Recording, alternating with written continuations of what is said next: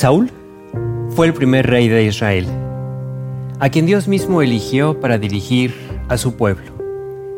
Años más tarde, Dios introduce en escena a David, ese joven pastor de ovejas, valiente y con un corazón confiado en el Señor, que Dios mismo se refiere a él por esta actitud como un hombre conforme a mi corazón. A todas luces, tener a una persona como David cerca era una bendición que Dios traía a la vida y al reino de Saúl, lo cual quedó demostrado cuando David se ofrece a pelear contra Goliat, cuando no hubo, de entre todos los hombres de guerra de Israel, uno que siquiera lo considerara. David enfrentó al gigante y Dios lo entregó en sus manos, dando así una importante victoria a Israel sobre los filisteos. David fue ganándose el aprecio y el respeto de Saúl y del pueblo, por su manera de conducirse y por las victorias que Dios le daba. Y fue de este aspecto también donde el rey Saúl fue probado, porque dice la Biblia que los cánticos de victoria que Saúl empezó a escuchar le pegaron en un área muy sensible de nuestra naturaleza humana, le pegaron en el orgullo. Los cánticos decían, Saúl hirió a sus miles y David a sus diez miles. Y por absurdo que parezca, esta fue la razón de que en el corazón de Saúl se manifestara una envidia tan profunda que trastornó completamente la forma en la que el rey veía a su siervo David. A partir de ese momento, dice la Biblia, que Saúl no pudo ver con buenos ojos a David.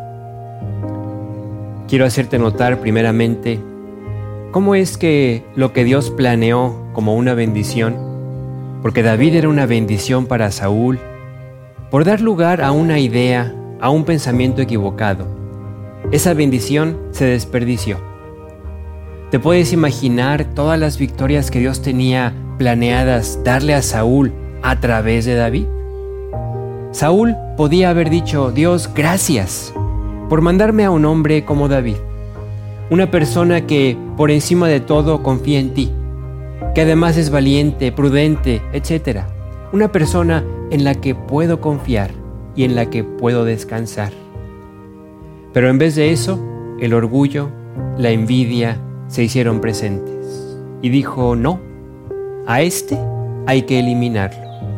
Y a partir de ese momento Saúl no volvió a tener descanso sino que se dedicó, se volcó a perseguir a David para matarlo. Saúl tuvo muchas oportunidades para rectificar el camino, oportunidades dadas por Dios para entender que el problema no era David, sino su corazón orgulloso, envidioso. Te voy a recordar una de ellas. Dice la Biblia que persiguiendo Saúl a David por el desierto de Engadi, entró en una cueva para hacer sus necesidades en privado.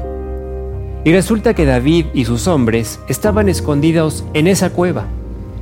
Los hombres de David le dijeron, Dios te ha entregado a tu enemigo, levántate, mátalo. Pero sabes qué, David no veía a Saúl como enemigo, lo veía como el ungido de Dios. Así que decide acercarse y cortar sigilosamente la orilla del manto de Saúl. Una vez que Saúl se ha alejado de la cueva, David sale tras él y da voces diciendo, Mi señor el rey, e hizo una reverencia. Y le dice, no escuches esas voces que te dicen que David procura tu mal. Mira, hoy estabas en mis manos, y mis hombres me dijeron que te matara, pero te perdoné, porque eres el ungido de Dios. Mira, Padre mío, la orilla de tu manto en mi mano te pude matar y no lo hice. Date cuenta que no hay mal ni traición en mi mano, nada contra ti. Saúl alzó la voz, lloró, se conmovió, reconoció delante de David diciendo, más justo eres que yo, porque me has pagado con bien el mal que te he hecho.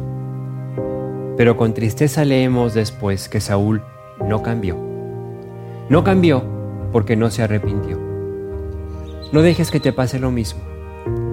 Las oportunidades que Dios nos da son para cambiar de camino, son para cambiar la actitud. No dejes pasar las oportunidades que Dios pone delante de ti. Dios te bendiga.